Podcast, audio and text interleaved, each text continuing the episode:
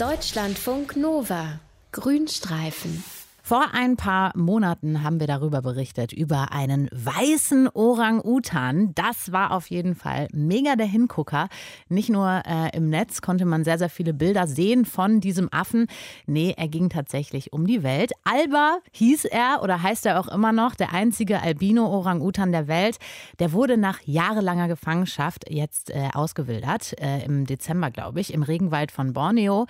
Aber Alba ist keineswegs alleine mit seinem Albinismus. Nicht nur bei uns Menschen gibt es das, sondern auch bei zahlreichen Tierarten.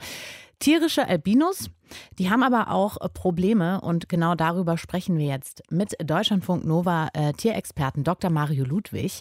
Aber fangen wir mal vorne an. Wie entsteht eigentlich dieser Albinismus? Ja, Jenny, also bei den Albinos, da funktioniert einfach ein Gen nicht richtig. Und zwar ist es eins von den Genen, die jetzt für die Produktion eines Farbstoffs, eines Hautfarbstoffs namens Melanin verantwortlich sind.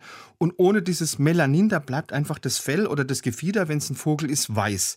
Jetzt heißt es aber nicht, dass gleich alle weißen Tiere automatisch Albinos sind. Also die weiße Felsfarbe bei einem Eisbären, die beruht eben nicht auf einem Gendefekt, sondern das ist einfach eine Anpassung an seinen Lebensraum. Okay, an das ganze Eis um ihn herum. Äh, warum haben denn Albinos immer rote Augen? Ja, weil auch in den Augen von den Albinos die Farbpigmente fehlen. Dadurch wird die Regenbogenhaut Aha. im Auge, das ist ja die sogenannte Iris, die wird durchsichtig und dann schimmert da das Blut durch, weil ja diese kleinen Äderchen im Augenhintergrund, die haben ja Blut und deshalb sehen die Augen so rot aus. Okay, jetzt müssen wir mal drüber sprechen, bei welchen Tierarten gibt es Albinismus eigentlich? Also wir haben gerade schon ja. den Orang-Utan gehört. Genau, also fast bei allen, im Prinzip bei allen Tierarten, also bei Tigern, bei Walen, bei Eichhörnchen, aber eben auch bei Nichtsäugetieren wie Fischen und Vögeln. Es gibt sogar Albino-Eisbären. Also die, untersche die, die, unterscheiden sich dann aber rein äußerlich kaum von normalen Eisbären, eben nur durch die roten Augen und sie haben eine weiße Nase. Ich habe auch neulich im Tierpark einen weißen Pfau gesehen. Da war ich auch äh, relativ ja. überrascht. Ähm, wie oft tritt denn Albinismus eigentlich auf bei einzelnen Tierarten? Äh, sehr selten, weil Albinismus, das vererbt sich rezessiv. Das heißt, du kriegst nur dann Albino-Nachwuchs, wenn bei beiden Elternteilen dieses verantwortliche Gendefekt ist. Wobei jetzt selten nicht gleich selten ist. Also bei Pinguinen, da liegt die Wahrscheinlichkeit auf Albinismus bei 1 zu einer Million. Wenn du dir das Wildschwein oder Ratten anguckst, da ist die Chance deutlich höher. Das liegt etwa so bei 1 zu 500. Und Menschen, da gibt es ja auch Albinismus, da ist das Verhältnis 1 zu 20.000. Haben die eigentlich irgendwelche Nachteile, diese Albino-Tierchen? Also in freier Wildbahn haben es Albinos nicht gerade leicht. Also gerade Tiere, die jetzt normalerweise eben durch eine dunkle Haut, durch eine dunkle Fellfarbe gut getarnt sind, die fallen in der Albino-Version natürlich durch ja. ihr weißes Fell viel stärker auf ja, mhm. und können dadurch leichter von Raubtieren erbeutet werden. Und wir haben es schon gesagt, denen fehlt dieses Pigment Melanin. Deshalb sind die auch besonders anfällig für Hautschäden durch die UV-Strahlung von der Sonne. Erkranken deshalb häufiger an Hautkrebs. Und das ist auch der Grund, nette Geschichte, warum weiße Al Kängurus in einem Zoo in Australien regelmäßig mit Sonnencreme eingecremt werden. Doch. Das und ist ja gut. Und dann haben die Augen eben auch noch eine höhere Lichtempfindlichkeit, eine geringere Sehschärfe und das geht so ein bisschen mit Problemen beim räumlichen Sehen einher. Und es gibt noch massive soziale Schwierigkeiten. Soziale Schwierigkeiten? Äh, wie muss ich die verstehen?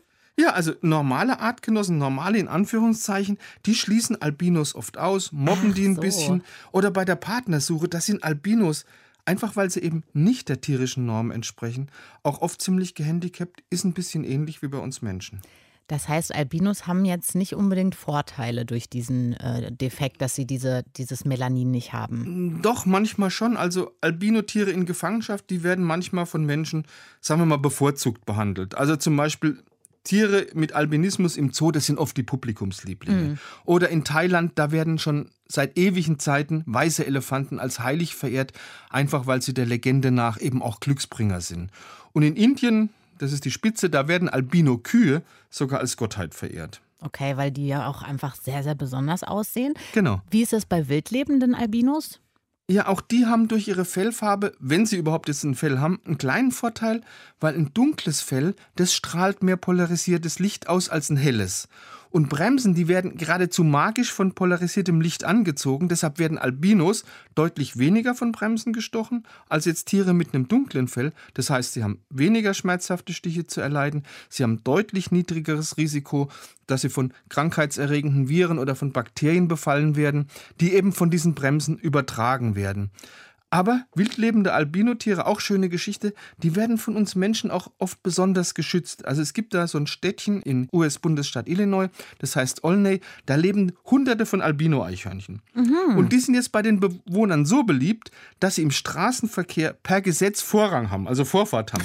Also wer jetzt ein Albino-Eichhörnchen in Olney überfährt, der kriegt eine Geldstrafe von 200 Dollar. Ist es nicht schön? Das ist wirklich eine schöne Geschichte. Das war mir komplett neu.